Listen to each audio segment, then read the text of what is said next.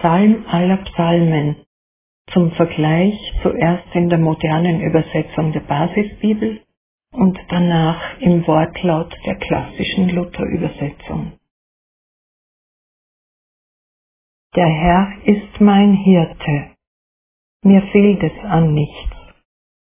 Auf saftig grünen Weiden lässt er mich lagern er leitet mich zu Ruheplätzen am Wasser. Dort erfrischt er meine Seele. Er führt mich gerecht durchs Leben. Dafür steht er mit seinem Namen ein. Und muss ich durch ein finsteres Tal, fürchte ich kein Unglück, denn du bist an meiner Seite. Dein Stock und dein Stab schützen und trösten mich. Du deckst für mich einen Tisch vor den Augen meiner Feinde, du salbst mein Haar mit duftendem Öl und füllst mir den Becher bis zum Rand. Nichts als Liebe und Güte begleiten mich alle Tage meines Lebens. Mein Platz ist im Haus des Herrn, dort möchte ich mein Leben lang sein. Der Herr ist mein Hirte. Mir wird nichts mangeln.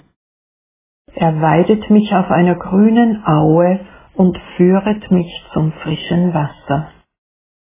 Er erquicket meine Seele, er führet mich auf rechter Straße, um seines Namens willen. Und ob ich schon wanderte im finstern Tal, fürchte ich kein Unglück denn du bist bei mir, dein Stecken und Stab trösten mich. Du bereitest vor mir einen Tisch im Angesicht meiner Feinde. Du salbest mein Haupt mit Öl und schenkest mir voll ein.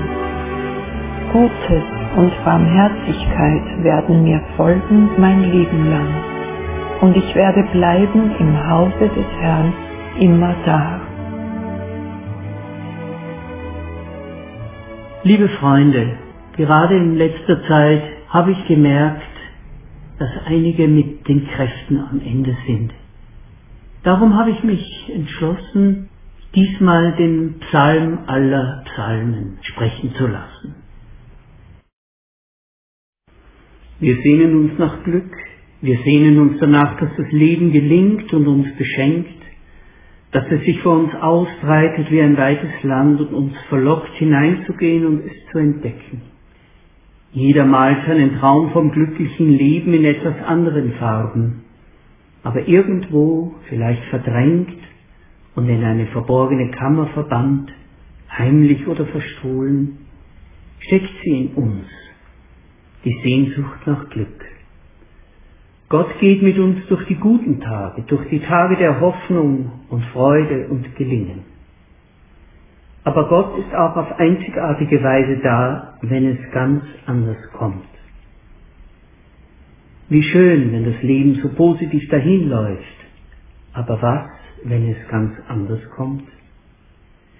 Zu einem Leben, das dem Leben gewachsen ist, gehört es auch, dass wir in schweren Zeiten wissen, wo wir uns hinwenden und bleiben können, woran wir uns halten oder an wen wir uns halten, mit wem wir reden können, wer mit uns geht, wenn andere Menschen uns auf den einsamen Wegen unserer Not nicht mehr begleiten können. Wie gesagt, Psalm 23 ist der bekannteste Psalm. Er ist ein Stück Weltliteratur geworden. Nicht zuletzt in der deutschen Übersetzung von Martin Luther die wir gehört haben. Seine Worte verströmen Wärme, Zuversicht und Geborgenheit. Mit wenigen Worten breitet sich vor unserem inneren Auge ein weites Panorama aus. Ja, tatsächlich, der Text des Psalms zählt in der Übersetzung nur 98 Wörter, weniger als 100. Bedächtig gelesen braucht man nicht einmal eine Minute. Und doch lassen sich ganze Lebensgeschichten mit ihren Wechselfällen darin einzeichnen. Die Worte klingen so vertrauensvoll und versöhnt, dass sich immer wieder das Missverständnis einschleicht, dieser Psalm male ein idyllisches Stimmungsbild vor unser inneres Auge, fernab der harten Realität. Natürlich, wir haben grüne, bewaldete Berge vor Augen, lustig dahingluckernde Bergbäche.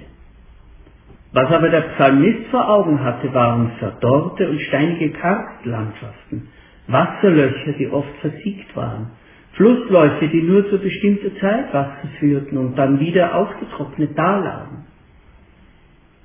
Die Wege von einem abgegrasten Weideplatz zum nächsten mussten so eingeteilt werden, dass die Herde nicht übertrieben wird und zeugende Mutterschafe nicht dadurch die Milch verlieren oder schwache Tiere nicht erschöpft zusammenbrechen. Doch der Beter dramatisiert das alles nicht, macht es nicht zur Grundtonart seiner Worte. Er bewahrt eine ruhige, vertrauensvolle Zuversicht. Worauf gründet sich diese Zuversicht?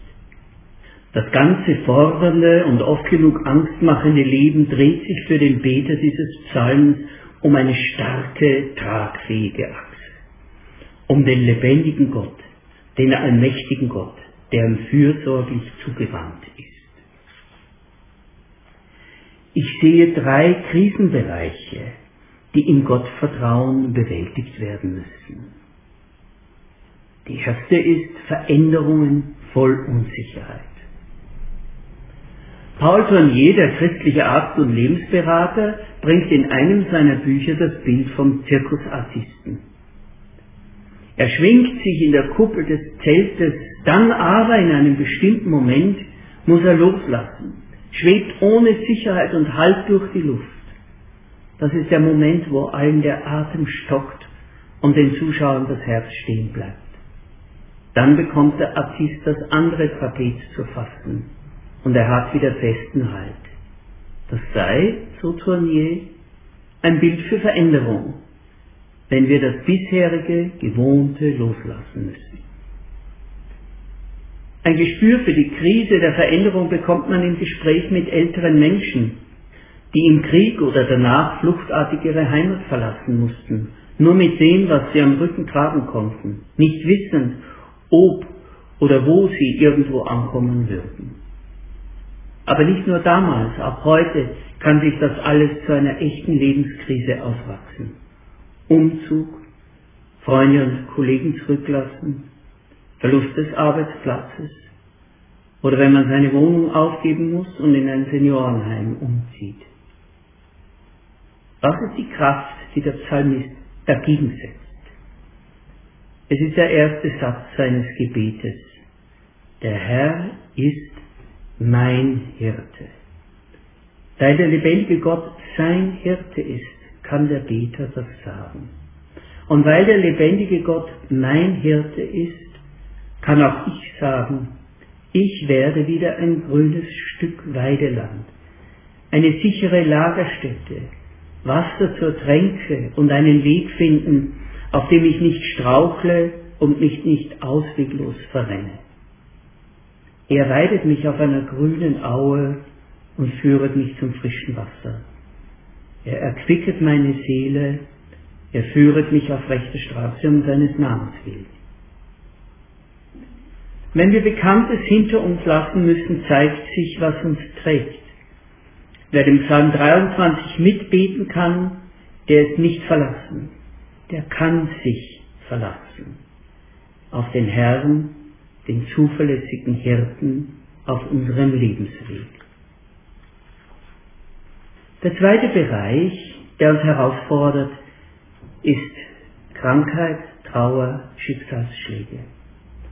Und ob ich schon wanderte im finstern Tal. Wir wissen sofort, was damit gemeint ist. Ich will es gar nicht ausmalen. Jeder hat es vor Augen, was schon geschehen ist im eigenen Leben oder was geschehen könnte.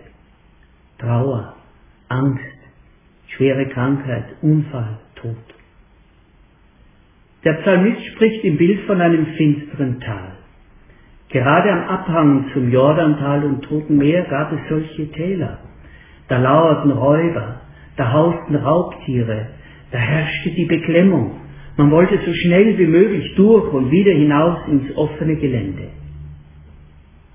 Wie reagiert der Psalmbeter im Gedanken an diese ganz ernste Lebenssituation? Aus der Aussage über Gott wird eine Anrede an Gott. Und ob ich schon wanderte im finstern Tal, fürchte ich kein Unglück, denn du bist bei mir. Dein Stecken und Stab trösten mich. Über Gott kann man reden, über die vielen guten Dinge, die es über ihn zu sagen gibt.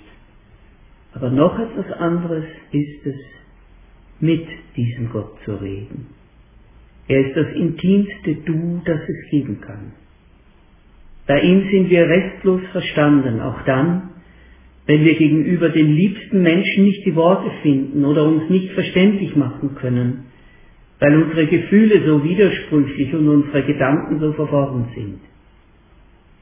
Mit ihm können wir unser Innerstes teilen, auch wenn wir die Menschen um uns herum nicht belasten wollen.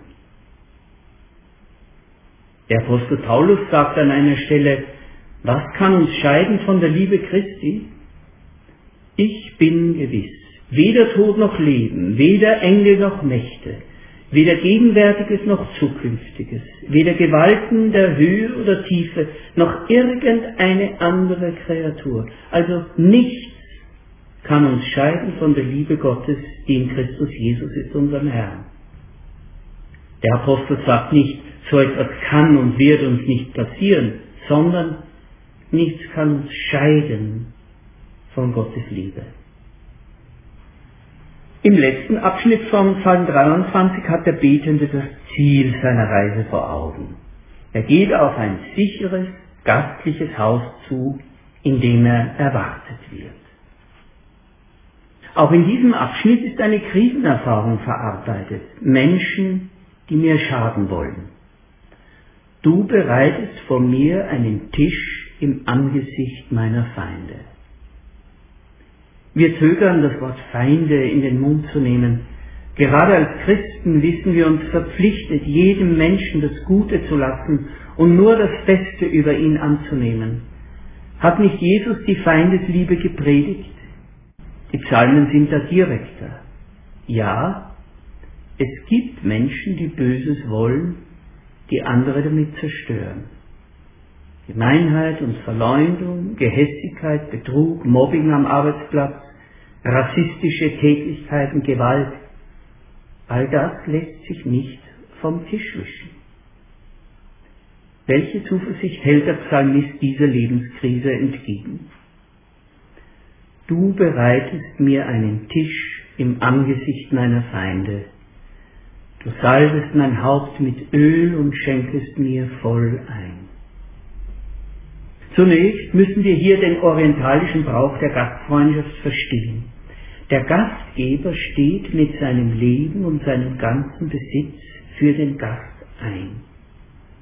Und da der spezielle Gastgeber im Psalm 23 mächtig ist, können die Feinde nur zähneknirschend auf gebotenem Respektabstand zusehen, wie es dem Menschen im Zelt rundum gut geht. Auf uns übertragen heißt das, bei Gott finde ich einen Schutzraum, in dem ich geachtet, geliebt und umsorgt werde. Ich kann mich erholen und lösen von dem Stress aller Belastungen und Bedrohungen. Kennst du dieses Zuhause? Weißt du, wie wertvoll du bei Gott bist? Er krönt dich mit Gnade und Barmherzigkeit, heißt es in einem anderen Psalm. Und unser Psalm endet mit der Hoffnungsperspektive, Gutes und Barmherzigkeit werden mir folgen mein Leben lang und ich werde bleiben im Hause des Herrn immer da. Ja, wenn die Rechnung in diesem Leben auch nicht aufgehen sollte, dann weitet sich die Hoffnung über den Tod hinaus, wie im Buch der Offenbarung 21. Gott selbst wird bei ihnen sein, Er wird alle Tränen von ihren Augen abwischen. Der Tod wird nicht mehr sein. Keine Trauer, keine Klage, keine Mühsal. Denn was früher war, ist vergangen. Wir wünschen für uns und andere Glück und Gelingen, Freude und Wohlsein und so vieles mehr. Aber wenn es anders kommt? Ich habe einmal Psalm 23 in Gedanken an liebe Menschen umformuliert zu einem Segensgebet. Und dieses Gebet möchte ich abschließend zitieren. Der Herr ist dein guter Hirte. Darum wirst du keinen Mangel leiden. In den Wechselfällen des Lebens kennt er die saftigen Weidegründe, auf denen du zur Ruhe kommen und neue Kraft schöpfen kannst. Wenn dein Inneres ausgedörrt ist, ruft er, komm her, du Erschöpfter und Belasteter. Er führt dich zu stillen Wassern und erquickt deine Seele. Er leitet dich auf Pfaden, auf denen du dir und anderen gerecht wirst, Pfade, auf denen das Leben gelingt. Herzensanliegen und Ehrensache ist es für Gott, dich so zu führen. Dennoch werden düstere Wegstrecken kommen. Wenn du im Tal der Todesschatten und Schrecknisse wanderst, dann sprich zu ihm, ich fürchte kein Unheil, denn du, Herr, bist bei mir. Mit deinem Stecken vertreibst du, was mich bedroht. Dein Stab lenkt mich durch unwegsame Einöden, wo keine Spur zu sehen ist. Das tröstet mich. Der Herr bereite vor dir einen Tisch. Als Gastgeber schafft er dir weiten Raum, Raum zum Aufatmen, Raum, der dich schützt. Er stellt seine Engel um dich, wenn Menschen dich anfeinden oder Umstände dich bedrängen, wenn dein Herz dich verklagt oder böse Worte dir zusetzen. Mit der Wohltat duftender Öle erfrischt er dich und macht dich schön für das Fest. Er krönt dich mit Gnade und Barmherzigkeit. Überreich schenkt er dir ein, bis dein Kelch überfließt. Ja, aus seiner Fülle kannst du nehmen Gnade um Gnade. Nur Güte und Barmherzigkeit mögen dir folgen dein Leben lang. Bei ihm sei dein Zuhause alle Tage und am Ende mögest du heimkehren und bleiben im Hause des Herrn immer da. So segne dich der Herr und behüte dich. Er lasse sein Angesicht leuchten über dir und sei dir gnädig. Er hebe sein Antlitz auf dich und gebe dir Frieden.